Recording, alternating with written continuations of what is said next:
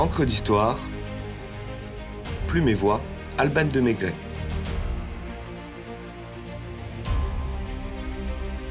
La truculente histoire du chanoine Félix Kir, député maire de Dijon.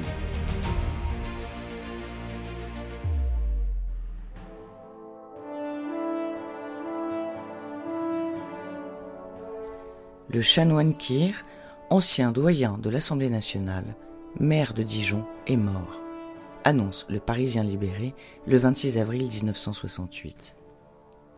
La nouvelle de la disparition la veille de Félix Kir, à l'âge de 92 ans, fait la une de la presse, comme c'est l'usage lorsqu'un homme politique trépasse. Mais celui-là a un profil bien différent de ses homologues, et son parcours est aussi pittoresque qu'inénarrable. Siéger au Palais Bourbon en soutane suffit déjà à créer la singularité du personnage.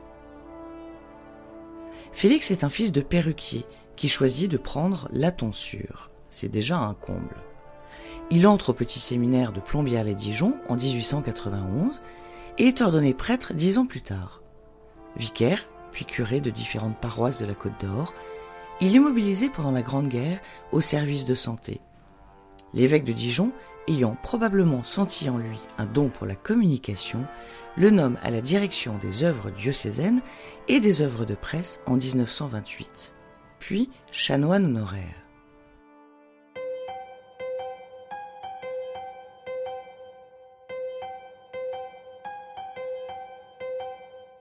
En 1939, le deuxième conflit mondial qui se profilait à l'horizon se concrétise. Une drôle de guerre commence. Le 10 mai 1940, l'Allemagne déclenche la bataille de France et provoque un véritable raz-de-marée dans le nord du pays. Dijon est dans la ligne de mire. Les troupes de la Wehrmacht entrent dans la ville le 17 juin et prennent le contrôle sous la direction du commandeur Willy Wolf. Robert Jardillier, son maire, a fui avant même l'arrivée des occupants. Il faut des hommes à la tête de la cité des ducs et le chanoine Kir est choisi comme membre de la délégation municipale. Cinq jours plus tard, le maréchal Pétain signe l'armistice à Rotonde dans le même wagon et à l'endroit précis où avait été signé l'armistice de la guerre de 14-18. Caprice d'un Hitler revanchard. Cette capitulation n'est pas du goût de tout le monde, pas plus du général de Gaulle basé à Londres que du chanoine Kir, dont la ville est déjà le triste théâtre de perquisitions et arrestations.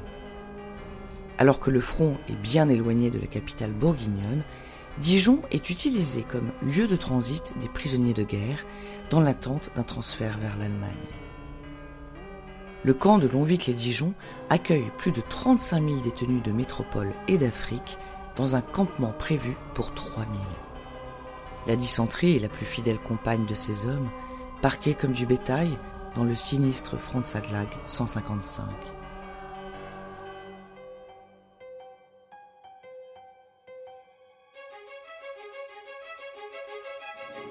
Le chanoine Kier n'est pas homme à accepter une telle cruauté aux portes de sa ville. Il entre en résistance avant même que les réseaux ne s'organisent et fait libérer 5000 hommes du camp. Cette action lui vaut d'être arrêté par la Gestapo, relâché deux mois plus tard mais relevé de ses fonctions municipales. Résistant de la première heure, capable de s'opposer à l'ennemi, qui est vu comme le nouvel homme fort de Dijon par les patriotes. Les collaborateurs, en revanche, voient d'un très mauvais œil ce religieux en soutane qui se mêle de politique et entrave les décisions de Vichy. Il faut dire que depuis la Révolution française et la Troisième République, les religieux ont bel et bien disparu du paysage politique. Rappelons-nous cette apostrophe de Jules Ferry. Il faut désormais, je cite, construire l'humanité sans Dieu et sans roi. C'en est fini des Mazarins, Richelieu et autres Sieyès, même si l'habit ne fait pas le moine.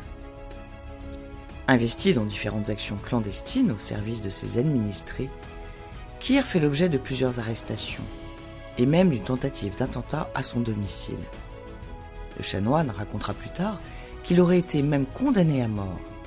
Blessé par plusieurs balles, il échappe à la milice en quittant Dijon qu'il retrouve le 11 septembre 1944, jour de sa libération.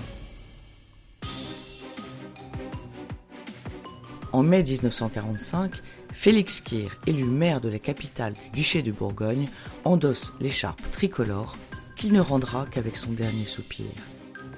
23 ans plus tard. Également élu conseiller général de la Côte d'Or et député à l'Assemblée nationale, il préside dans l'hémicycle les années où il en est le doyen, avec sa soutane noire qui jamais ne le quitte, même lorsqu'il se coiffe d'un képi pour assurer la circulation devant l'hôtel de ville. Actif pour sa ville, dans laquelle il réalise un lac artificiel pour réguler les crues de louche, et crée de nombreux jumelages avec des villes européennes. Monsieur le chanoine maire n'a pas sa langue dans sa poche. un député communiste qui se moque de son Dieu, en lequel il croit sans jamais l'avoir vu, il rétorque avec sa gaillardise légendaire. Et mon cul, tu l'as vu? Et pourtant, il existe. Un autre jour, sur les bancs de l'Assemblée nationale, il riposte à une accusation avec cette réplique non moins mordante. Je cite Mes chers confrères, on m'accuse de retourner ma veste, et pourtant, voyez, elle est noire des deux côtés.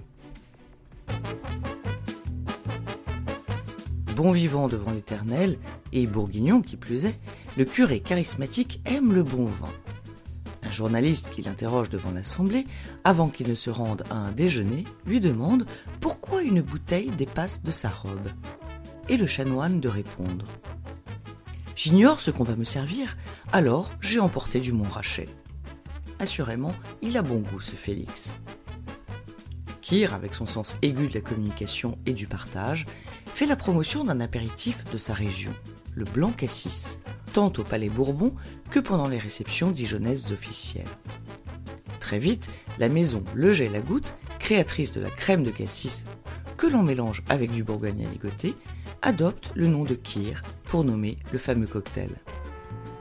Ses concurrents se permettent de s'approprier l'appellation avec l'accord de Félix jusqu'en 1992, où un arrêt de la Cour de cassation ne donne l'exclusivité de la marque à la famille d'Amido.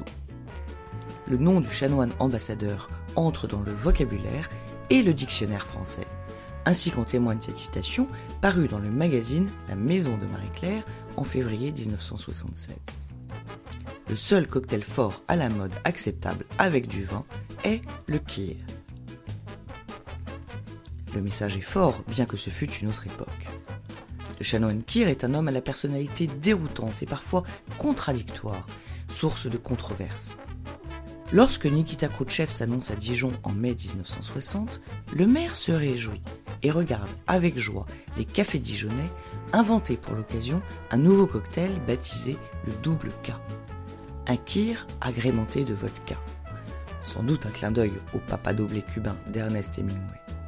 Un veto épiscopal interdit aux prêtres de se rapprocher du premier secrétaire du Parti communiste russe, responsable de persécutions catholiques.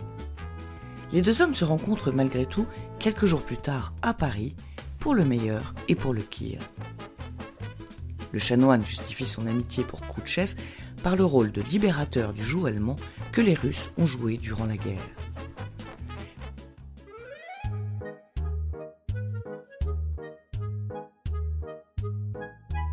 Conservateur et non conformiste à la fois, mêlant l'âme d'un curé de campagne à celle d'un politique ambitieux, aussi débonnaire et jovial que ferme et autoritaire, génie de la communication, aimant amuser et frapper les esprits, le chanoine député Merkir n'a pas davantage renoncé à son blanc casse qu'à sa chair religieuse ou son fauteuil municipal. Sans doute est-ce pour cela que certains aimaient à l'appeler le clown de la politique.